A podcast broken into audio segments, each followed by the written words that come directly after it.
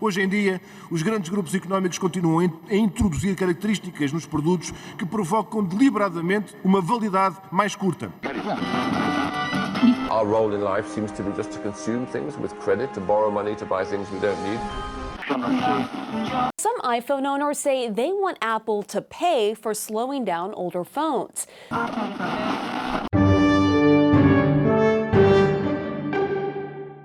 Olá, bem-vindos a mais um episódio do Demolição, um podcast para desconstruir ideias. Eu sou João Valadão Eu sou Joshi. e hoje vamos falar sobre obsolescência programada. Por que é que os nossos aparelhos estão constantemente a variar? Precisamos mesmo de um novo telemóvel todos os anos? Por que é que há aparelhos dos anos 60 que ainda duram e outros de há dois anos que não? E que impactos é que isso tem na nossa carteira e no ambiente? Pois é. Uh, vamos ver que a obsolescência programada é de facto bastante nociva para o ambiente. E não só, e é também uma fonte de muito lixo que produzimos, o que vem no seguimento do nosso, do nosso episódio anterior. Sim, e vamos perceber que há várias maneiras de tornar um aparelho obsoleto, ainda que o objetivo seja sempre o mesmo, que é a maximização das vendas e do lucro. Nem mais. Uh, há que manter o cliente sempre a comprar. Não é desejável que ele mantenha um aparelho durante muito tempo, porque isso significa que não terá que voltar tão depressa à loja. Uhum. No fundo, é uma questão de maximizar o lucro, descartando qualquer consideração uh, de âmbito moral ou ambiental. E antes de entrarmos em especificidades de como os aparelhos são tornados inúteis hoje em dia, que tal fazermos a nossa típica viagem pela história? Quando é que surge a ideia da obsolescência programada? Não sei porquê, mas tenho sempre a sensação que é nos anos 60 ou 70. Não, na verdade foi uh, bem antes. Há muitos exemplos, mas vamos só referir alguns. Os primeiros casos conhecidos de obsolescência programada datam de 1924, curiosamente nos anos que antecedem a Grande Depressão, que, como sabemos, teve uma das origens na descida de preços devido à quebra de vendas de bens de consumo. Ora bem, acontece que em 1924 o cartel FIBAS, um cartel sendo uma espécie de oligarquia, não é? Uhum. arquitetou aquilo que seria a primeira versão da obsolescência programada. E como é que isso se processou? O que é que os levou a essa ideia? Bom, uh, este cartel era formado por grandes empresas norte-americanas e europeias que produziam lâmpadas elétricas e reuniu-se com um, propósito. Uh, isto aconteceu em 1924, em Genebra, uh, na Suíça. Bem antes do que eu pensava. E qual era o propósito deles? A verdade é que, para esta altura, as lâmpadas tinham uma duração estimada de entre 2.000 a 2.500 horas. O que este cartel decidiu foi limitar a duração das lâmpadas para metade para cerca de mil horas, reduzindo assim os custos operacionais e levando o cliente a comprar o dobro das lâmpadas que compravam. O dobro. Exato. E, portanto, o dobro das lâmpadas vendidas também. Uhum. né? E através deste acordo coletivo, essas empresas puderam fazer isto sem qualquer tipo de receita pela competição, porque estava tudo consertado entre elas. Uhum. E criou-se porque até há o exemplo da lâmpada centenária, que é uma lâmpada que está acesa quase ininterruptamente desde 1901. Ah, acho que falhou uma ou duas vezes, eh, porque a eletricidade foi ao ar, mas eh, tem estado sempre acesa. Então, num quartel de bombeiros da Califórnia. É. É um perfeito exemplo do que hoje seria eh, impossível de acontecer. A lâmpada hoje já emite pouquíssima luz comparada à altura em que foi fabricada. Mas Aliás- continua a funcionar e continua a emitir, não é? Sim. Aliás, essa foi uma das justificações dos fabricantes, que era que estas lâmpadas menos duradouras faziam sentido porque emitiam uma quantidade de luz estável, ao contrário dessas mais duradouras, que acabariam eventualmente por se degradar, ainda que estivessem a funcionar. Hum, ok. Ah, bem, certo. Ma- Mas vamos ser francos. Essa foi dificilmente a razão pela qual quiseram diminuir a duração das lâmpadas. Aliás, a tecnologia empregue nas lâmpadas é também muito mais avançada. Em teoria, poderiam durar muito mais do que duram ainda hoje, né? sem perder qualidade luminescente. Sem dúvida. Ah, e por esta altura, há mais algum exemplo de pioneirismo em obsolescência programada? Sim, eh, também por volta de 1924, o setor automóvel começa a procurar formas de maximizar as vendas, eh, dado que estas tinham chegado a um ponto de estagnação. É, é nessa altura então que a General Motors começou a impulsionar mudanças no design dos carros, eh, mudanças anuais que levassem os consumidores a querer mudar de carro anualmente, não é? Uhum. Uh, aqui o foco não era tanto no sentido de tornar a mecânica da coisa obsoleta ou fazer com que o carro avariasse, mas antes na criação de uma moda que levasse a uma obsolescência percepcionada. Certo. E- Na nossa cabeça, não é? Exatamente, exatamente. Portanto, o, o desejo psicológico da mudança, Uhum. não é? como acontece no mundo da moda. E é dessa competição feroz entre a General Motors e a Ford que vai nascer o padrão de mudança, uh, portanto, de facelift nos carros, que é mais ou menos uh, anual, a meio do ciclo. Uhum. Tanto quanto sei, o Henry Ford era um bocado relutante a esta coisa da obsolescência programada, mas creio que pronto, eventualmente há de ter cedido, não é? Porque, Porque a contabilidade falou mais alto. falou mais alto. é? Uh, pronto, ainda hoje então pode-se verificar essa tendência, não é? Os modelos novos de um carro ficam no mercado 5 a 7 anos, sendo que a meio do ciclo de produção quase todas as marcas fazem o que então tu disseste uh, e que se designa por facelift, que basicamente consiste numa ligeira mudança cosmética dos faróis, dos para-choques, portanto, minúcias, não é? Com o intuito de fazer parecer o produto mais moderno e apetecível, e ao mesmo tempo uh, contribuindo para a ideia de que a versão anterior já está a ficar antiquada então entra aqui a ideia de obsolescência programada. É, isso faz-me lembrar que eu também li que as sapatilhas Nike Air uh, têm um ciclo relativamente longo no mercado, mas então o que eles fazem é facelifts nas sapatilhas, hum. mudam as cores, o padrão das cores, de, portanto, e, e, com essas pequenas modificações vão mantendo o apelo. Pois, e, e, será certamente o mesmo com a Gelstar e com as havaianas, não é? Porque o, o formato é sempre o mesmo. Mas... Certo, certo. Vai-se mudando ali a cor, ou é. se calhar algum tipo de relevo para Sim. dar mais apelo. Pois, mas é, a verdade é que este tipo de abordagem costuma resultar, pelo menos a julgar pelo volume de vendas, não é? Uhum. E relativamente ao termo em si, quando é que uh, uh, o termo obsolescência uh, aparece pela primeira vez? Bem, o termo obsolescência, neste caso obsolescência programada, programada é? foi cunhado por um agente imobiliário americano chamado Bernard London, que em 1932 escreveu um panfleto chamado Ending the Depression Through Planned Obsolescence obsolescence. É. Ele defendia que a obsolescência programada devia se tornar obrigatória por lei, de maneira a fomentar a produção e assim assegurar que havia sempre consumo e a consequente necessidade de trabalhadores. Portanto, todos teriam um trabalho dentro desta lógica que ele defendia. Sim, uma forma mais benévola de ver isso, não é? Exato, exato. Uh, uh, aliás, ainda hoje existem acérrimos defensores da obsolescência, como veremos mais à frente. Uhum. Mas é em 1954 que um engenheiro industrial chamado Brooks Stevens acaba por popularizar o termo, utilizando-o como o título da sua palestra que se deu numa conferência em que ele participou. Ok, ou seja, é aqui para meados dos anos 50 que a obsolescência programada enquanto conceito está estabelecida, não é? Uh, sim, a partir daqui passou a ser um termo comumente usado para produtos projetados para partir ou sair de moda rapidamente.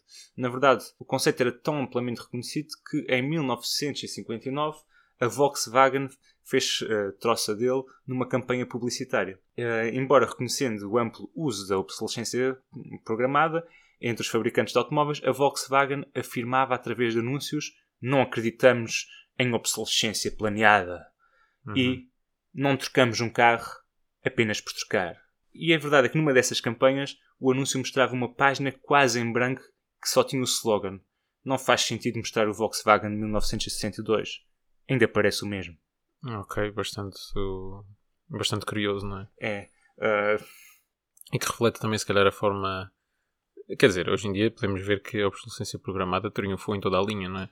Mas e, e depois a Volkswagen também é, é, é, é exato, mas é especialista também mas nesta, nesta, nesta altura ainda entrou se calhar em, em confronto com as mentalidades diferentes, não é? Mesmo dos, dos próprios partidos, países do Sim, Ocidente. Nesta, nesta altura ainda muitos artigos eram feitos para durar mais uhum, do que hoje em dia. Certo. Um, então, a partir da, da modernização da indústria, em que as máquinas vão substituindo gradualmente os seres humanos na linha de produção, que os negócios vão se preocupar com o escoamento dos produtos, que começava a ser cada vez mais difícil dada a larga produção. Mas não se preocuparam, claro, em reduzir essa produção. O objetivo foi aumentar as vendas. Em suma, se não há procura, hum, eles vão criar procura. É, exato. E não é só uh, como criar a procura, mas também como a manter. Exato. Um canadiano chamado Gilles Slade que escreveu o livro Made to Break: Technology and Obsolescence in America, diz que no início do século XX os produtores uh, defrontavam-se uh, com a questão de como encorajar os consumidores a voltar ao seu produto em vez de irem para a concorrência. Então é aqui que entra a publicidade. É, uh, mas a publicidade por si só não faz milagres, não é? Por isso foi preciso mudar constantemente, lá está o estilo dos produtos, desde a marca, das embalagens, do design, para que eles se tornassem psicologicamente obsoletos, não é? Certo. Uh, ainda há bocado falaste de um conceito interessante e que vai nesse sentido, que é a obsolescência percepcionada. Uh, o que é que é isso exatamente? Bem, a obsolescência percepcionada é essencialmente uma questão de moda. Não é que o produto que tu compres esteja ultrapassado, ou que não funcione, ou que não cumpra os seus objetivos, é que face à introdução de novas versões desse objeto ou desse produto, ele torna-se pouco desejável para o consumidor. Aliás, até podemos pensar na questão de há pouco do facelift dos carros ou no curto ciclo uh, que, que um modelo tem face a outro, não é? Face Uhum. ao seguinte. Mas isso não é o que também acontece com os nossos telemóveis. Precisamos realmente de um novo iPhone todos os anos. Ele traz mudanças consideráveis e relevantes que tínhamos que dispensar uma quantidade absurda de dinheiro nisso. Uh, mas não só de coisas caras se trata. Muitos outros produtos mais baratos também sofrem com essa depreciação do design. Desde as tecnologias eletrónicas até às decorações e à roupa, aos sapatos. A depreciação do design é, é muito interessante, é posto dessa forma. Podemos afirmar que é uma questão de status. Sim, é exatamente isso. É uma questão de status, de estatuto, de, estatuto, de aparência, de poder económico. E para isso tens de ter o último produto para mostrar que o podes comprar, Uhum, não é? Exato. Mesmo que não precises para nada, né? Certo. E também para mostrar que és cool, que estás Hum. eh, na crista de onda, que estás, eh, que percebes a cultura. Certo, Balenciaga style. Exato. Mas já há variadíssimas formas de tornar eh, um produto obsoleto. Podes mencionar algumas delas? Sim, portanto, há imensas formas, desde a criação de peças frágeis a peças que não são substituíveis ou através eh, da inflação do preço dessas peças, de maneira que o custo da peça a substituir seja tão caro, aproximando-se ao valor do produto novo, que o consumidor eh, opte por não reparar e comprar de novo. E olha, isto aconteceu-me eh, a semana passada. Por exemplo, a carroceria da minha máquina de cortar relva apodreceu. Uh, mas tirando isso, está a trabalhar perfeitamente. O motor trabalha, todas as peças, está tudo impecável. Mas o custo dessa carroçaria é quase o preço de uma máquina nova. Pois. O que é que acontece? Acabei por ser obrigado, digamos assim, a adquirir uma, uma, uma máquina nova, porque vem com garantia, e eu não sei se o motor da velha também eventualmente vai, vai colapsar em breve, e pronto. Ou seja, guardei a máquina antiga porque sei lá se depois ainda a consigo reparar, mas acabei por ser obrigado, de certa forma, a, A adquirir um a novo produto que não um- precisavas. que não precisava. E sim, e que vai criar um desperdício enorme. Exato. Bem, e no meu caso, eu também tenho uma história, que é que há uns dias eh, estive a vasculhar a internet à procura de uma tecla de substituição para o teclado do meu portátil, que tem as teclas isoladas umas das outras. E além de ter sido difícil, encomendei eh, essa peça a uma empresa francesa. Ah, e na verdade, ainda tive de pagar um valor absurdo por aquilo que no fundo é uma pecinha de plástico minúscula.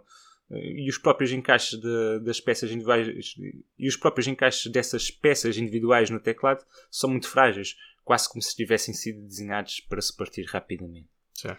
E mesmo em termos de software, há essa tendência e, essa te- e essas tentativas de tornar os aparelhos mais lentos, não é? Por exemplo, no caso dos telemóveis. Sim, sim. A Apple chegou a confirmar em 2021 que estava a tornar eh, os iPhones mais antigos portanto, mais lentos, eh, supostamente para reduzir a performance de modo a proteger os componentes do telemóvel. Acredite quem Hum, quiser. Claro. Enfim, o que é que acontece? Chegaram mesmo a ser multados em valores que variavam, pelo que vi, entre 20 a 25 milhões de euros a 120 milhões de euros. Agora, isto para a Apple são cêntimos. Certo. Uma empresa que faz bilhões de lucros. Sim, e que é avaliada em trilhões de dólares. Sim. Ah, e não só em termos de software, as baterias dos iPhones são feitas para durar poucos anos e são bastante difíceis de substituir. É preciso conhecimento e tens que ter alguns materiais específicos para os eh, remover. Não basta abrir a caixa e retirá-la como nos outros telemóveis. E então o que é que isto faz? Arrasta os consumidores para uma nova compra. É, A própria Apple tem eh, nos telemóveis, nos seus computadores, um tipo de parafuso patenteado não é? é, que, é, exato. que torna difícil o acesso ao interior do equipamento. É, e, e além disso, os custos de reparação destes telemóveis rondam os 50% a 70% do seu custo original. E, e não há alternativa, porque só a Apple ou os revendedores oficiais podem proceder a essa reparação. É, é um autêntico incentivo ao consumo desmensurado. Uhum. E a, Apple é um caso absurdo no que toca a essa questão da obsolescência. Uh, precisa de adaptadores para tudo e é comum mudarem os carregadores e as entradas de uma geração de produto para a outra. E que há muitos anos eu tinha um daqueles iPod Shuffle, não sei se estás a ver o que é que é. Sim, sim, pequenitos, não é? Sim, Há muito tempo. E o que eu tinha era da primeira geração. Uh, e aconteceu que eu uh, parti o frágil carregador que encaixava lá na, na Uhum. parte do, do, do jack e acabei por comprar outro que era exatamente igual. Mas, como era um carregador do iPod Shuffle segunda geração e apesar de serem completamente idêntico, não fazia o já, carregamento não- já não reconhecia. já não reconhecia. Ah, bem, esta empresa é também especialista. Ou seja, foi para o lixo, não é? Ah, Sim, foi para o lixo, ficou completamente inutilizável porque e procurei até inclusivamente no eBay na altura não consegui encontrar aquele relógio que eles já vendem. Ah, e já não, eles já não fabricavam para a primeira geração. Certo. Ou seja, eles criaram uma obsolescência completa para aqueles iPod Shuffle de primeira geração. Só, E só, com- só numa sucateira de produtos Apple Exato, assim. exato. Ou seja, eles eh, são especialistas nessa, nessa Certo. tarefa. ah, nessa... Bem, aliás, eles são especialistas nessa área. Hum. Se- e são também especialistas em vendor lock-in. Ah, quem não se lembra da complicação que era tentar ouvir música naquele aplicativo iTunes, Uhum. quando se tentava ouvi-lo fora do ecossistema da empresa, fora de- dos iPhones e dos iPods e tudo isso. Sim, E se queríamos passar uma música, era um pesadelo Uhum. horroroso, não nada funcionava. certo. Eu nunca ouvi falar de vendor lock-in. Isso o que é? Ah, é o mesmo que dizer que, que estão a criar uma dependência do fornecedor. Eh, Refere-se à situação em que um utilizador se torna tão dependente de um fornecedor específico que é difícil ou dispendioso para eles mudarem para outro fornecedor. Hum. Mas nesta e noutras práticas, as outras empresas não ficam muito atrás da Apple. Uhum. Eh, Por exemplo, nas máquinas fotográficas, cada empresa tem o seu sistema de, incompatível com as outras de lentes, não é? E os mounts nos corpos de- das máquinas fotográficas são diferentes. pá. Depois, há o caso dos portáteis Dell, por exemplo, que limitam a velocidade de processamento disponível se as fontes de alimentação genuínas não forem usadas, eh, indicando uma mensagem ao utilizador de que não estão a utilizar uma fonte de alimentação segura Uhum. e que vão ter que limitar a velocidade. Ok. E pelo que sei, todo esse desperdício de. hum, Não, que se chama em inglês e-waste Uhum. eh, leva à criação de 50 milhões de toneladas de lixo eletrónico todos os anos Que vai parar onde? aos países eh, subdesenvolvidos. não é? Exato, em, em aterros a céu aberto com pessoas. Ali- Aliás, hum, depois até no final do episódio vou recomendar um documentário hum, sobre a obsolescência programada uh, e nesse documentário hum, mostra um rio no Ghana uh, que antes era assim uma coisa normalíssima, as crianças iam lá brincar tudo mais e, e agora está completamente cheio de computadores velhos. Portanto, o, o documentário é de 2010, ou seja, em termos tecnológicos uh, estamos a falar de aparelhos de- já desatualizados, mas eh, então supostamente os países ocidentais enviavam imensos computadores para lá para colmatar essa deficiência tecnológica do, do Ghana, não é para ajudar o país, mas é como o gajo diz, estes computadores chegam aqui e já estão avariados. Ou seja, Claro. eh, eh, eh, como era proibida a exportação, e então eles mencionam que é proibida a exportação desse lixo eletrónico, esses bens eram enviados como bens de segunda geração ou tudo mais, ou seja, era, era para esquivar essas, Sim. essas proibições e são simplesmente atirados para lá porque depois não há. É como, uma forma de descarte, é? como falámos, é uma forma de descarte. eh, É um balde de lixo gigante eh, e é como falámos no episódio e anterior. eh, esses países depois não têm nenhuma capacidade Certo. de, de reciclar, não é? E para Pronto. que se vê que o impacto ambiental tremendo e a imoralidade do ponto de vista ambiental Uhum. que, e não só das catástrofes humanas que isto causa também, na verdade, nestas populações, hum, que é o, o problema da obsolescência programada, que vai contribuir imenso para isso. Bem, e também é caso para dizer que substituir as palhinhas de plástico por palhinhas de papel não vai resolver o problema. Ah, sim. Uh, vamos precisar de um novo modelo económico, porque procurando o lucro infinitamente e arranjando todas as formas possíveis e todos os meandros possíveis dentro da lei fora da lei, uh, ainda que loucas e sem sentido nenhum, para o alcançar, bom, em termos ambientais, estamos de alguma forma desgraçados. Bem verdade. Mas a obsolescência também pode funcionar pelo preço, mas de forma invertida. Ou seja, conseguindo baixar tanto o preço de um produto que a sua reutilização acabaria por se tornar indesejável, como por exemplo as lâminas de barbear descartáveis. Exato. Quem é que usa hoje uma navalha? Ah, não é? Usamos sempre Aquelas giletes, não é? aquelas giletes. Algumas são completamente descartáveis, que eh, aquelas que se vendem. Sim, as mais baratas eu, por exemplo, às vezes compro. ah, às vezes até chego a usar várias vezes, mas a verdade é que para um corte mesmo bom, aquilo é só uma vez. Sim, e mesmo as melhores tens que a certa altura substituir Tens as substituir. cabeças e tudo isso. não é? Pronto. The dirty little secret about inkjet printers. They waste ink on purpose and lots of it. Just something to bear in mind next time you're deciding which kind of printer to buy. E, e o que dizer do equipamento mais odiado da história da humanidade? As kafkianas impressoras. Trata-se de um caso diabólico, dantesco e exasperante. Os fabricantes tornam as peças de substituição eh, indisponíveis ou tão caras que tornam reparar essas impressoras impossível. Uhum. Por exemplo, a Canon, a HP e tantas outras incorporam uma cabeça de impressão substituível que eventualmente falha. E quando é para substituí-la, no entanto, o custo é tão alto que obriga o proprietário, no fundo, a descartar o dispositivo porque lhe sai mais barato comprar uma impressora nova. Hum. Mas não é tudo. Quem não conhece as infinitas mensagens de aviso que bloqueiam a impressora toda? E quando queres imprimir uma cor, mas a impressora não deixa porque diz que falta uma cor que ainda que não tem nada a ver com aquela que tu queres imprimir. E os tinteires que são feitos com pouquíssima tinta e que quase eh, nunca a usam até ao fim, por aí fora. Sim, e com preços eh, completamente absurdos. E quando tu pões eh, para imprimir uma coisa novamente e ele diz que tens que digitalizar a folha matriz não sei quantas vezes Hum. e que gastas ali a tinta toda a pôr a folha matriz na impressora para alinhar, que depois não faz alinhamento nenhum. Certo. E, e como eu há bocado te estava a dizer, antes de, de gravarmos, ahm, na- no, no tal documentário que, que vi, ah, portanto, o documentário é intercalado com cenas de um sujeito em Barcelona que hum, tem uma impressora avariada e ele ah, tenta a todo custo ah, reparar a impressora. Ele primeiro desloca-se a umas lojas ah, e eles dizem-lhe que não lhe compensa de forma alguma reparar a impressora porque vai custar a cerca de 100 euros e uma impressora daquela custa à volta de 30 e poucos euros.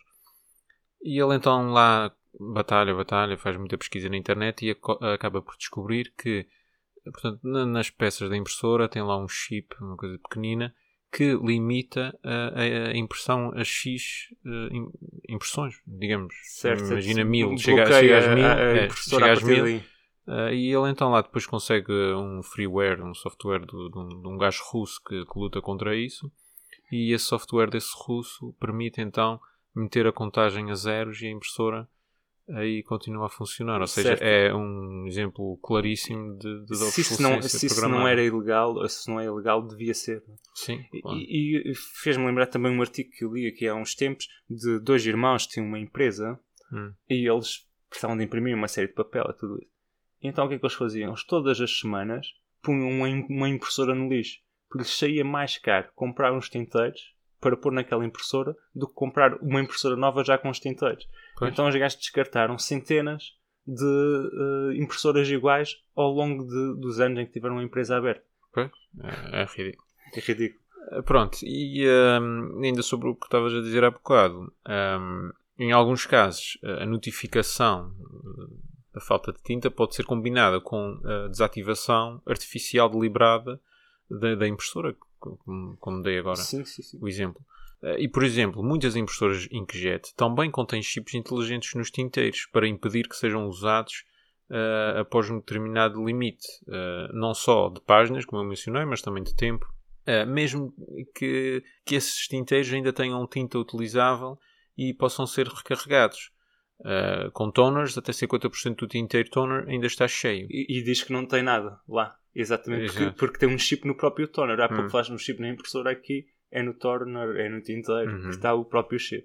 É redundância para falhar. Pois. É, é aquelas redundâncias de segurança para as coisas que funcionarem bem, não. Aqui ao contrário, é para ter certeza que, que rebenta mesmo. Em alguns casos, as próprias impressoras vinham, ahm, e provavelmente ainda vêm, com uma data pré-estabelecida de suicídio tecnológico, digamos assim, mostrando eh, depois ao utilizador falsas mensagens de erro e de avaria. Ahm, pronto, algumas destas empresas já foram condenadas a pagar milhões, mas mesmo assim o problema parece manter-se. Eu diria que Será porque as multas também devem ser irrisórias, não é? Então compensa-lhes continuar esse, esse, esse modelo de negócio. Em 2021, a Canon desativou a função de digitalização de uma das suas impressoras uh, sempre que um tinteiro uh, estava teoricamente vazio. Ou seja, se tinhas um tinteiro vazio, teoricamente, Hum. até já ter tinta lá, tu não conseguias digitalizar nada para o teu computador, como se uma coisa interferisse com a outra. Sim, como precisasse de um tinteiro para digitalizar. Foge. São geniais os fabricantes de impressoras. E, eh, e sabias que muitos fabricantes de impressoras afirmam que se qualquer tinteiro, além dos vendidos por eles mesmos, for usado na impressora, a garantia da impressora eh, está anulada? Ah, A Alex Mark, a Alex Mark foi ainda mais longe eh, e fabricou tinteiros contendo um sistema de autenticação, eh, cujo objetivo então era tornar ilegal nos Estados Unidos eh, que um concorrente fabricasse um tinteiro compatível com as, com as suas impressoras. Não conseguiram, mas Pois. ficou a intenção. ficou a intenção. Para, aqui se vê o quão ah, ah, maléficas e kafkianas são estas, Sim, sim, estas empresas. Eh, eh, Eu, eu, aliás, eu tenho uma impressora hum, eh, HP, já tenho, por acaso já tenho alguns anos. E eu recarrego os tinteiros, portanto, numa loja. hum, Compras tinta marca branca, é isso? Eh, não, eles- têm mesmo um, portanto, uma maquineta que Ah. insere. eh, porque os, os tinteiros, comparado o preço de recarregamento com o preço de comprar novos tinteiros, é uma diferença abismal. Claro. É uma coisa. Eu- Mas, mas eh, o técnico da loja diz-me sempre: ah, você vai meter o tinteiro, mas aquilo depois vai dizer que não tem tinta, mas dá para imprimir e tudo mais. E pronto, e, de- e de facto dá. Claro, claro, são as tais mensagens falsas que, É. que eles metem. Ah, e fez-me lembrar que eu vi um- aqui há uns tempos um gráfico que fazia equiparar o preço de vários ah, elementos preciosos com o, o, a tinta dos tinteiros. Hum. E a tinta dos tinteiros acho que ficava grama para grama quase mais cara do que o ouro. Ah, é estupidamente caro. É, mas foda-se para as impressoras, e que já estou a ficar nervoso com essa cena. Compreendo-te. Ainda depois há aquele fenómeno do bloatware, que é basicamente o termo usado para referir eh, a software pré-instalado em smartphones, computadores e tablets, que são considerados desnecessários ou, ou indesejados pelos utilizadores e que são difíceis ou impossíveis de remover. Ah, estou a ver o que é. Uhum. Uh, o termo bloat significa inchar uh, e recebe esse nome porque pode ocupar um espaço significativo, uh, consumindo então recursos do sistema, como a memória RAM e capacidade de processamento, o que depois se reflete no desempenho do equipamento. Ok. É uma espécie de obsolescência de software, não é? Uhum. E, e ainda há o caso de outra coisa que é o software bloat, que está relacionado, mas é diferente, porque é caracterizado por ter um, um ser, serem programas que têm um código extenso e que muitas vezes desnecessários, com add-ons, aplicativos eh, adicionais ligados, Uhum. recursos que são usados pouquíssimos utilizadores. Eh, e, portanto, incluem essas, eh, esses recursos e essas funcionalidades que muitas vezes até são redundantes ou pouco usadas eh, e consomem recursos dos sistemas, como, como disse já há pouco, uma memória RAM e a capacidade de processamento de maneira claramente excessiva. Uhum. Isso pode resultar num desempenho mais lento de todo o sistema operativo, eh, no maior uso de armazenamento e, claro, numa experiência do usuário menos eficiente. Um, e muitas vezes esse bloat acontece de uma versão de software para a seguinte, não é? Imagina temos a versão 5.2 e de repente sai a versão 6 e o programa é muito maior do que da versão 5 e ainda por cima é mais lento. Certo. Ou seja, estás a diminuir a velocidade e a experiência de utilização. Acaba por ser pior. Exatamente. Até há um tipo que inventou uma lei com o seu nome, chamada Lei de Vert, que diz que o software está a ficar mais lento mais rapidamente do que o hardware está a ficar mais rápido. Ok. E, por exemplo, o iTunes da, da Apple foi acusado de precisamente estar inchado devido a esforços para transformá-lo de um simples reprodutor de música eh, numa plataforma de comércio eletrónico e publicidade. Outro caso evidente é o do Messenger, do Facebook, que foi separado da aplicação eh, do Facebook t- e também é criticado por adicionar recursos adicionais como jogos, eh, bots, filtros faciais, uma câmara com capacidade de editar fotos e outras coisas como Doodle Draw e emojis que então incham a, a- a aplicação. pois. Ah, e só o facto de terem separado da aplicação original Uhum. é é interessante. E depois ainda há o caso da Microsoft, que é, é extremo também. Se nós pensarmos no, no sistema operativo para computadores, o Windows, e se analisarmos, vamos ver que eh, de uma versão para a outra, de 95 para o 98, de 98 para o 2000, do Windows XP para o Vista, foi, foi sempre necessário aumentar a necessidade de processamento para este, para este sistema operativo executar, a capacidade de memória e a capacidade de, de, também de memória de armazenamento. Hum. Memória RAM e memória de armazenamento. Vamos ver só aqui. Entre, do uh, Windows 10 para o Windows 11, a, a, diferença é a seguinte. O Windows 10 tinha, era preciso 1 GHz de processador, 1 GB de memória RAM e 16 GB de armazenamento. O Windows 11 precisa, continua a precisar de 1 GHz de processamento, mas precisa de 4 GB de memória RAM e 64 GB de espaço de armazenamento em disco.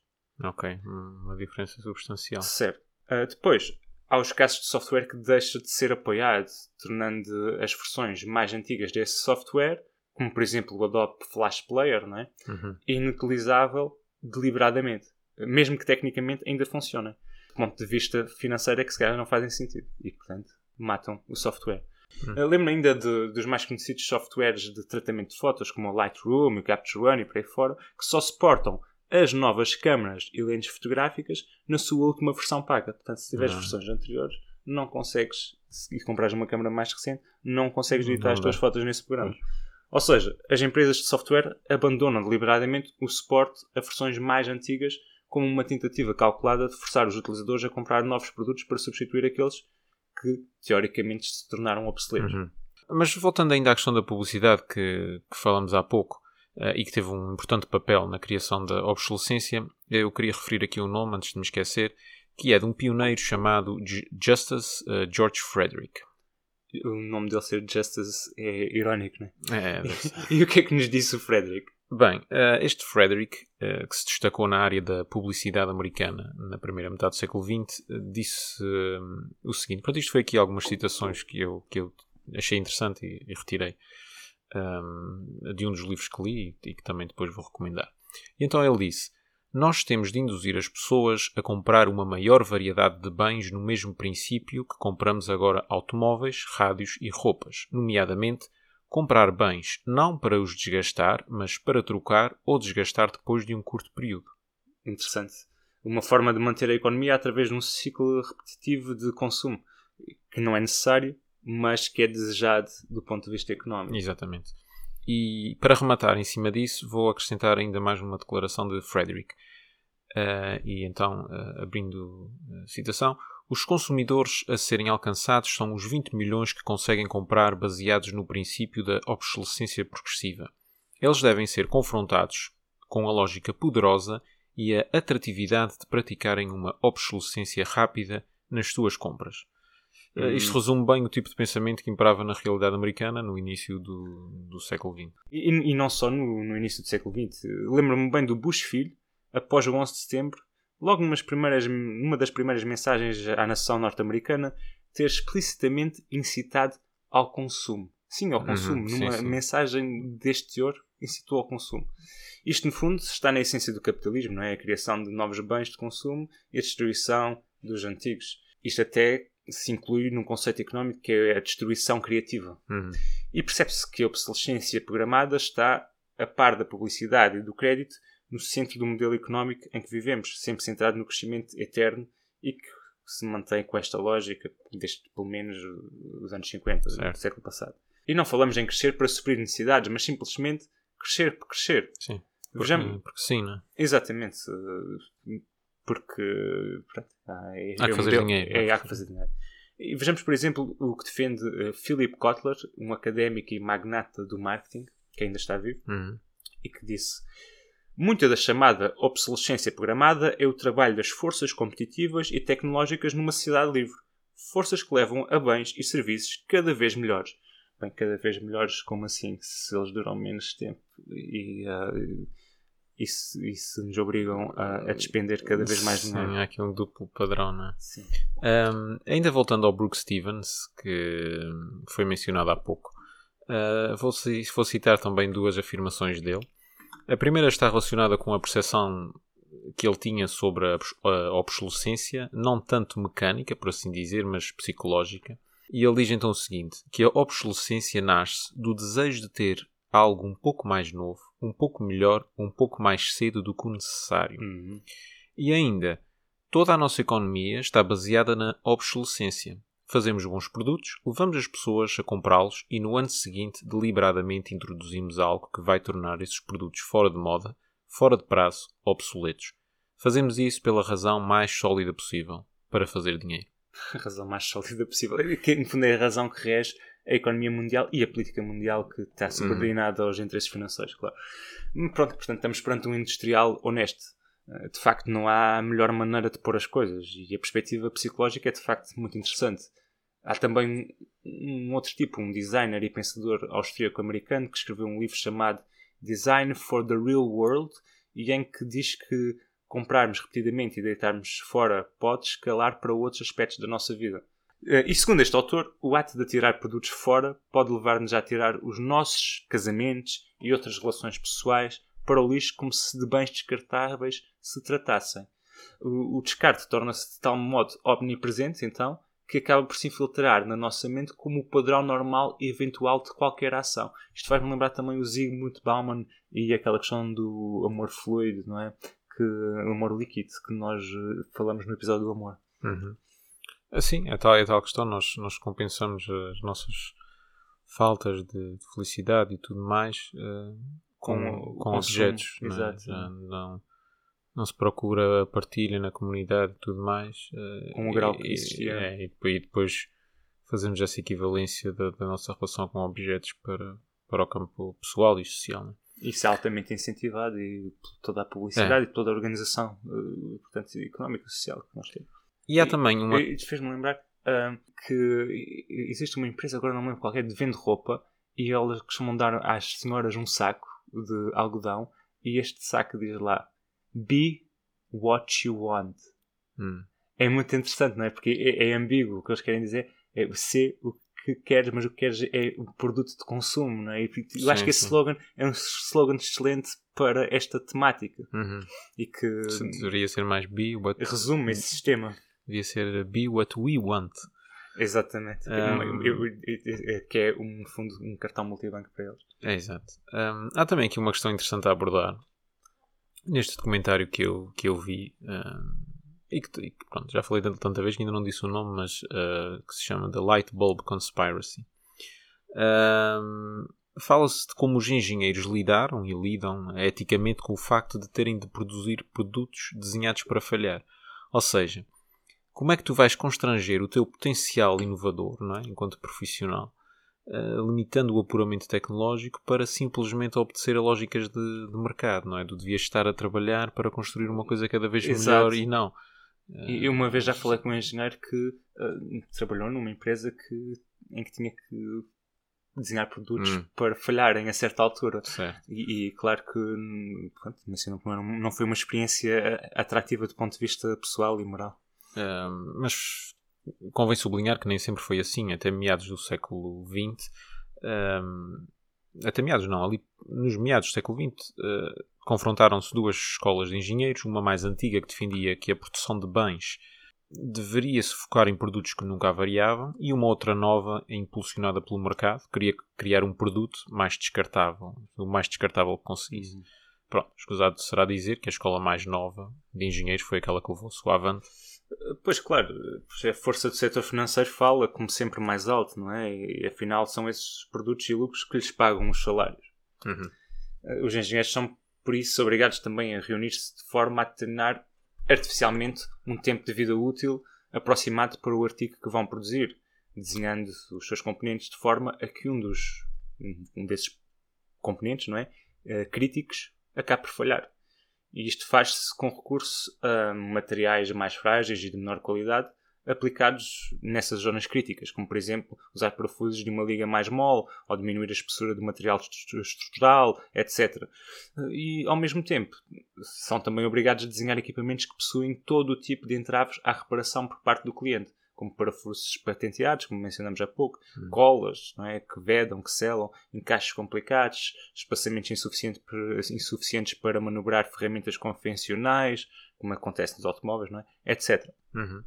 Um, e um exemplo claro disso, e desenvolve, desen- desenvolvendo também o que já mencionámos atrás, são as baterias seladas e inacessíveis que existem nos smartphones e em outros equipamentos. Não é? São cada vez mais os, os telemóveis eh, Que que, esses componentes são irremovíveis.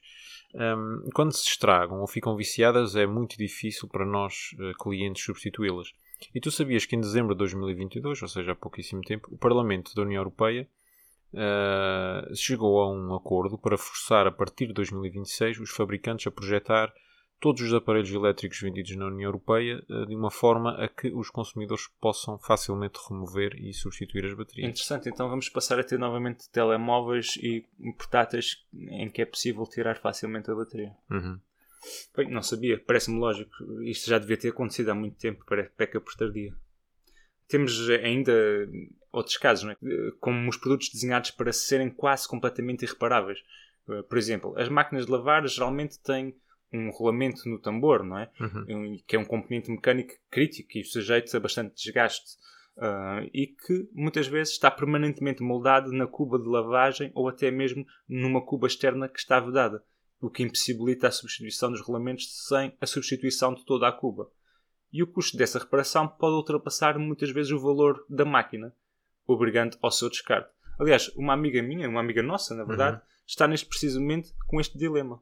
É, Porque não- tem não- os, os regulamentos da máquina avariados. É, não deixa de ser engraçado esta coisa da, da substituição, do, do- da reparação ser sempre mais cara do que a compra do produto. É, Ou ou então está muito próximo de maneira que, ah, se calhar é melhor comprar, Pois, não é? Porque tem de garantia e tal. Uhum. Bom, É, é Só, só antes de passares à frente, um, eh, um dos meus, um avô meu, eh, portanto tinha o seu emprego, mas em casa reparava televisões. ah, Hoje em dia quem é que repara televisões? Ninguém Certo. repara televisões, não é? claro.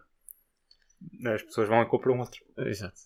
Bom, eh, e nesse comentário que mencionaste há pouco, Uhum. ah, que também tive a oportunidade de ver, há um contraste com as economias do Bloco de Leste, eh, as comunistas, digamos assim, Uhum. em que o conceito de obsolescência programada não existia, não é? Aliás, nem fazia sentido algum. É até dado um exemplo de uma fábrica de lâmpadas na Alemanha ah, Oriental que produz uma lâmpada de longuíssima duração e depois vai mostrá-la a uma feira no Ocidente. Os colegas do Ocidente dizem então a brincar que eh, esse- esses fabricantes de leste vão ficar sem emprego. O que os colegas do Ocidente não percebiam é que eles não tinham de lutar do mesmo modo para manter o emprego, uma vez que, no fundo, o emprego na fábrica e de lâmpadas era garantido pelo Estado Soviético. O sistema Eh, era diferente. Sim, ou então. Portanto, Ou então eram requalificados. Eram requalificados, não é? Pronto. Mas, assim, na verdade, eh, para esses trabalhadores do Ocidente, era uma perspectiva legítima, porque, de facto, Era a realidade deles. Era a não é? realidade Dois deles. mundos diferentes. Claro. Eh, E é uma perspectiva bastante interessante. Convém, no entanto, só sublinhar que por essa altura os países de leste sofriam de uma falta tremenda de produtos. Portanto, temos aqui uma polarização eh, de excesso de produtos num lado e de escassez no outro. Tivéssemos mais tempo e também mais conhecimento nesta matéria e era algo bastante interessante de explorar estas contradições e possíveis soluções que não passem pelo consumismo massivo e a subexploração dos recursos do planeta. Sem dúvida. Eh, Essa é a principal crítica feita também pelos hum, críticos da obsolescência. Por exemplo, Annie Leonard, a ativista ambientalista que já mencionamos aqui algumas vezes no podcast, argumenta que esta prática não apenas esgota os recursos naturais e gera enormes quantidades de resíduos, mas que também perpetua uma mentalidade de descarte e insatisfação nas pessoas.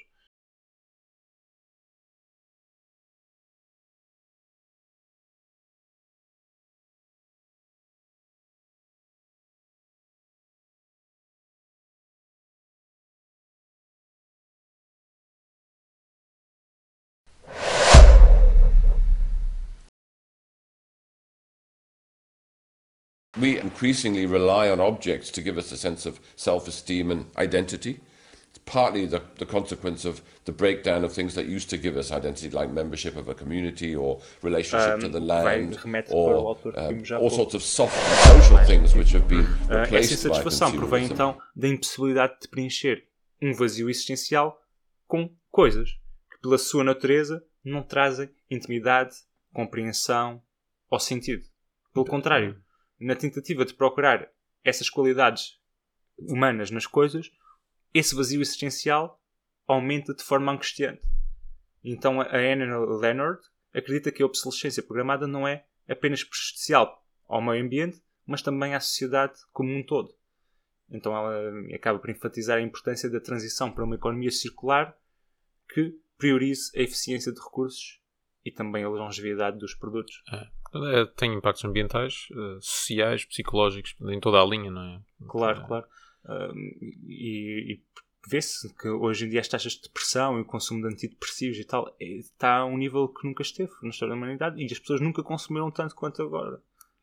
Sim, se bem que também antigamente não havia esses estudos e, E sim, também não havia mas, antidepressivos. Certo, mas, mas sim, é verdade. Mas que é uma sociedade que tem elevados níveis de depressão e de insatisfação, é verdade, não é? Uhum. Um, já nos anos 60, uh, um tipo chamado Vance Packard escreveu um livro chamado The Waste Makers, em que afirma que há a tentativa sistemática dos negócios de nos tornar indivíduos esbanjadores, endividados e permanentemente descontentes. Lá está. Uh, é bem verdade, não é? O uso, o uso massivo do crédito. É?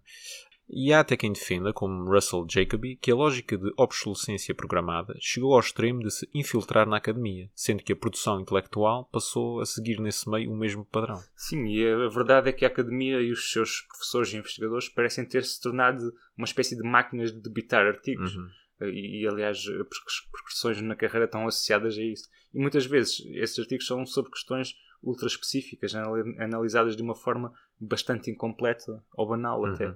Mas bom, há ainda uma outra forma de obsolescência da qual ainda não falamos, a chamada obsolescência legal. O que é isto? Pois é, a obsolescência legal acontece quando, eh, através de meios eh, legislativos, se procede a uma diminuição ou até proibição da usabilidade de um produto, bem como a facilitação da compra de um novo produto por meio da oferta, hum, da oferta de benefícios e apoios, digamos assim. Eh, Um exemplo óbvio e que provavelmente os ouvintes já terão ouvido falar são as pro- proibições de circulação de carros com eh, emissões excessivas dentro de zonas específicas de muitas cidades europeias, Londres, Paris, Berlim, Lisboa, etc. Uhum. Um, É, é- é uma medida que é interessante, mas que pode ser problemática eh, por ter tendência a excluir também os carros das pessoas mais pobres, não é? Uhum. Uh, os veículos diesel antigos não podem circular no interior de certas zonas de baixa emissão, por exemplo, em Lisboa.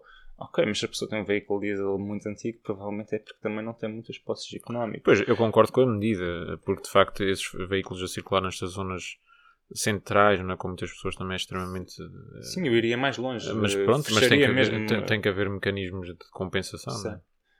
Também acontece que, ao mesmo tempo, vários Estados, como é o caso de Portugal, subsidiam a compra de veículos elétricos. Isto, é- isto também é uma forma de obsolescência legal, não é? A ideia é Uhum. promover a obsolescência dos veículos a combustão. Uh, A verdade é que a União Europeia vai supostamente proibir, e digo supostamente, desconfio muito que isto não irá acontecer, supostamente proibir a venda de carros novos a gasolina e gasóleo a partir de 2035. Uh, Mas, novamente, isto pode ser problemático porque quem tem possibilidade, do ponto de vista social, é isto que eu estou a dizer, quem tem possibilidade de adquirir estes veículos elétricos novos e de receber estes apoios são sempre pessoas que Já, são, que já tem algum capital. já têm um- algumas posses, não é? Hum. Se- Sendo que boa parte da população fica excluída, excluída de receber esses apoios, ou seja, essa riqueza está a ser distribuída por quem, no fundo, Quem também já não tem. precisa dela. Certo. Isto da proibição de carros a, a gasolina e gasóleo, eu acredito que até avance, mas eh, pronto, virá sempre com asteriscos, não é? Que é o que geralmente acontece neste tipo de coisas. Eh, Eles não vão proibir os carros usados, antigos, de sim, sim, circular. é só novos. Só Sim, novos. sim. Fala tu e, e já que estamos a falar, né, pergunta-me sobre isto. Um, e já que estamos a falar da dimensão legislativa eh, e política da questão da obsolescência, tu tinhas alguma coisa a referir, não era um projeto de lei? Exatamente. Em 2019, o PCP uh, fez um projeto de lei uh, que visa combater a obsolescência programada e que, tanto quanto sei, acabou por ser aprovado na Assembleia da República, não é, João? Assim foi, portanto, este projeto de lei foi apresentado em 2019 eh, e foi eh, aprovado por unanimidade, portanto, por todos os partidos, incluindo eh, partidos bem à direita, como a Iniciativa Liberal ou, ou a Chaga. Sim, tam- também eh, recentemente o Parlamento Europeu aprovou uma série de medidas que visam limitar a obsolescência programada eh, através, portanto, do direito a reparar os equipamentos, não é? Existe um movimento que chama-se Right to Repair, e que está muito associado também aos componentes eletrónicos, mas não só, também aos equipamentos domésticos. e a ideia é, no fundo, obrigar as empresas a criarem produtos no futuro que possam ser uh, compatíveis com a reparação por parte do utilizador e com a reparação sem quebra de garantia. Uhum. Uh, e entre outras coisas. Mas mais à frente voltamos a esta dimensão legislativa e política, mas agora vamos passar para a questão da obsolescência programada noutras áreas, não é? Sim, é, portanto, antes de, de, de, caminharmos para a conclusão do episódio, eu queria falar de um tipo de obsolescência programada que é aquela da área do armamento militar. Então, a corrida ao armamento eh, acaba por ser também uma forma de obsolescência programada, porque a criação sucessiva de novas armas torna os velhos sistemas de defesa obsoletos e isso é uma vulnerabilidade enorme para os países. Aliás, foi dessa forma que os Estados Unidos se superiorizaram à União Soviética no final do século XX. Eh, eles pretendiam esgotar o inimigo economicamente através do desenvolvimento e produção, de, de produção contínua de, de novas uh, e bastante dispendiosas armas. Uh, e então é assim, através da obsolescência do armamento, mesmo que este nem sequer tenha, tenha sido usado, não é? Que é um, na maior parte dos casos, não é? Porque felizmente vivemos tempos de relativa paz, apesar de certos conflitos. Um, é desta forma que há sempre mercado para, para novas armas. E, e os problemas que existem na obsolescência programada noutras áreas, eh, portanto, são, também, acontece tam, também área. acontecem aqui naturalmente. Pois, também há muito dinheiro para ser eh, feito nessa área, não é? Essas empresas de armamento fazem lucros sim, sim, sim. Uh, estratosféricos uh, todos os anos e uh, não é incomum haver deputados em certos países, não é o equivalente a deputados, é com o, ações uh, nessa, nestas diz, empresas. É o que o Bernie Sanders chama de ele, não, não só ele, não é? mas o uh, Industrial. Uh, Military Industrial Complex. Ah, exatamente. Que seria um, um, tema bastante interessante também para o futuro. Uhum. Até podíamos convidar o Bernie Sanders, pode ser que ele, que ele quisesse vir. Bem, então para, para concluirmos esta parte, o que pode ser feito então para contrariarmos a obsolescência programada? Uh, bem, na minha opinião, uh, eu creio que há duas grandes linhas de ação que podem ser usadas para contrariar a obsolescência programada. E repara que digo contrariar, não acabar, porque é uma palavra que tem bastante peso e eu não acho que se enquadre em todas as ideias que, que passaremos a explicar ou que de certa forma já, já abordamos no episódio. A primeira abordagem é aquela que tenta modificar a produção, ou seja, não é uma mudança de fundo radical no sentido de alterar a estrutura produtiva, mas antes uma solução paliativa. Hum, tens, tens algum exemplo? Sim, uh, temos o exemplo do que em inglês se chama um, de cradle to cradle, que é uma abordagem mimética, uh, que é uma abordagem biomimética. E o que é a biomimética? No fundo, é uma área de estudo que procura entender as estruturas biológicas, as suas funções, aprender com isso e usá-las para resolver problemas humanos aprender com a natureza. Nesse sentido, uh, o Cradle to Cradle é assim uma abordagem ecológica que nos diz que se as fábricas trabalhassem com a natureza, onde nada é desperdiçado, tudo, tudo se torna em nutrientes, a obsolescência nela própria se tornaria obsoleta. Uma espécie de economia circular. Exato. Isso faz-me lembrar também uh, as conexões ocultas do Fritjof Capra, que eu já hum. recomendei aqui no episódio sobre as alterações climáticas e que defende precisamente esta integração uma espécie de imitação, lá está, dos sistemas vivos aplicado à, às indústrias humanas, aos empreendimentos humanos. Uhum. Portanto, isto é um modelo que procura acabar com o lixo, um, respeitando o metabolismo natural da Terra. A meu ver, parece uma abordagem bastante interessante, mas hum, que ainda não apresenta uma mudança substancial da mentalidade do desperdício, portanto, não sei até que ponto é que será suficiente. Ah, pois, não me parece que isso possa ser implementado sem uma mudança de fundo a nível ideológico. É? Uhum. Uh, e a outra abordagem, qual, qual é que seria? Uh, portanto, as coisas que já falámos aqui, reparação de equipamentos, o cradle to cradle, etc., não mudam substancialmente as coisas. A segunda abordagem seria, portanto, uma mudança do modelo económico, pois só ela uh, difere substancialmente deste último estágio de capitalismo agressivo que promove a obsolescência programada. Uhum. Portanto, será, terá que ser um novo modelo económico que uh, responderá às necessidades das pessoas, mas também da natureza. Um modelo simbiótico e harmonioso. Quando é que isso vai acontecer? Será que vai acontecer? Não, sei. Seja breve portanto, trecho. Exato. E, e que modelo será esse? Também não me cabe a mim decidir, mas vai na linha do que também já foi aqui falado no episódio das alterações climáticas, que é a linha do decrescimento, que não está exatamente necessariamente alinhada, que não está necessariamente alinhada com determinado espectro político. A ver, vamos. Certo. Ok, vo- voltando só um pouco atrás, esta questão legislativa, e só é, é a título de curiosidade, vou eh, falar daqui de algumas medidas implementadas em alguns países, e o primeiro exemplo que eu trago é de ah, é da França, não é? A, Assembleia Nacional Francesa ter estabelecido uma multa que pode ir até 300 mil euros ou ah, também ah, prisão até dois anos para fabricantes que planeiem a falha dos seus produtos. Ah, bom, eh, 300 mil euros é cómico, não é? Para uma empresa das, das dimensões que nós falamos aqui. Os migalhas do costume. É, pronto, mas é, no fundo estão aqui a, a querer apresentar trabalho, a mostrar ah, a, todos os ativistas do Right to Repair e, contra a obsolescência programada que estão a fazer alguma coisa. Pronto, Certo. tudo bem. São boas intenções. Teoricamente. Ainda que não passem disso. Sim, ainda que não passem isso. Em- Mas ainda assim, em França, eles. eh, Mas foi a primeira vez que qualquer legislação, atenção, eh, esteve eh, a referir a obsolescência programada em qualquer parte. Ainda assim, em França, hum, isso- a legislação não se escutou por aqui e a verdade é que os vendedores de equipamentos são obrigados a declarar qual é o período de vida útil do aparelho que estão a vender.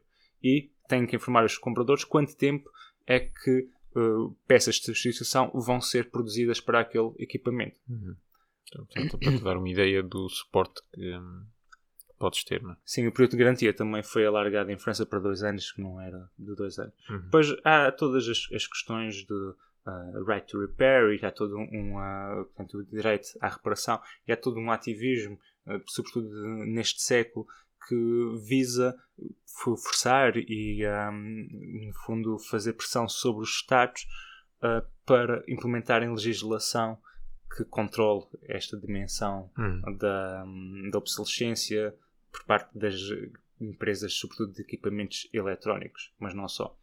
Ahm, então, o objetivo é que os equipamentos sejam construídos de maneira a que permitam reparações que sejam feitas facilmente ah, e que o próprio utilizador as consiga fazer e que, ahm, que essa reparabilidade seja facilmente comunicada também pelo, pelo fabricante através de manuais online. Aliás, eles em França também têm recentemente uma, ah, um índice, um uh, têm eh, recentemente um índice Hum. de reparabilidade de um equipamento que vem quando compras o produto de 1 a 10, está lá categorizado qual é o índice de Ah, reparabilidade por ok. parte do utilizador. Se- Só que é este índice Muito de reparabilidade ah, é, ah, no fundo, comunicado pelo próprio vendedor sem qualquer tipo de auditoria. Certo. Portanto, fica ao critério de cada um acreditar Claro. quão reparáveis é, e, quais, e quais confiáveis são esses níveis atribuídos pelas próprias empresas. Uhum. Muito bem. E, bom, na verdade podíamos falar muito mais sobre isso e dar muito mais exemplos eh, legislativos, mas parece-me que o cerne da questão foi, eh, Foi eh, atingido, foi atingido e, e, neste sentido vamos dar para encerrado o nosso episódio de hoje, não é? Sim, vamos E- então às e nossas, às nossas recomendações bibliográficas. Exato. Ah, e então, hoje ah, eu vou recomendar aqui duas coisas. Ah, portanto, um livro ah, em inglês de Jill Slade, que já mencionamos aqui. Não sei se até se foste tu que mencionaste. Ah, portanto, chamado Made to Break Technology and Obsolescence in America. É um livro da Harvard University Press. Uh, portanto, que faz assim um, um historial da, da obsolescência nos Estados Unidos desde o finais do século XIX e início, do século XX uh, até, portanto, ao final do, do século. É um livro com cerca de 15 anos, portanto, ainda está muito, muito atual. E queria também um, recomendar um documentário, creio que é da Arte TV, portanto, o documentário está no YouTube uh, e chama-se The Light Bulb Conspiracy também faz assim começa a falar ali de que já falámos, não é? De, de como as empresas produtoras de lâmpadas se reuniram para criar a obsolescência programada uh, e fala portanto, de diversos problemas. Algumas das questões, portanto, fomos mencionando aqui no, no episódio. É, é, extremamente interessante, são cerca de 50 minutos. Uh, portanto, deixarei também o link na, na descrição do episódio. E tu, Josie, o que é que tens para nos recomendar hoje? Bom, eu tenho duas coisas para recomendar. A primeira é um livro que mencionamos há pouco no, na decorrência do podcast e que se chama The Waste Makers, não há tradução em português que eu saiba, e é do tal uh, Vance Packard que já estava a refletir sobre estas questões da obsolescência a meio do século XX. O livro, um, é, nesta edição que nós consultamos, é da IG Publishing e foi publicado, foi, foi republicado em 2011. Depois, queria recomendar também, neste caso, um artigo, um artigo para o qual nós vamos deixar o link uh, no, nas nossas redes uhum. sociais, não é? que se chama Design to Break: Planned Obsolescence as Corporate Envir Environmental Crime. Portanto, uh, desenhado para quebrar, uh, obsolescência programada como um crime uh, ambiental corporativo, não é? E, neste artigo, portanto, fazem uma análise de N situações em que a obsolescência é abusiva, não é? E, inclusivamente, falam de um processo que a DEC Protest uh, fez em 2021 uh, em nome de 115 mil utilizadores do iPhone 6 e das suas uh, variações, contra a Apple por estar a diminuir a capacidade uhum. de processamento e a velocidade do equipamento. Uh, recomendo mesmo fortemente que o, os nossos ouvintes leiam este artigo, que é uhum. relativamente curto e é bastante interessante e elucidativo. Certo. Eh, que estará, portanto, na, na descrição do episódio também. Sim. E pronto, com isto concluímos o nosso episódio de hoje. Resta lembrar que nos façam uma visita à nossa página de Instagram e que nos sigam também nas um, plataformas que usam para ouvir o podcast e lá nos deem uma votação amiga. Nós voltamos daqui a duas semanas com um novo tema. Até lá, um abraço. Até lá, até lá, um abraço.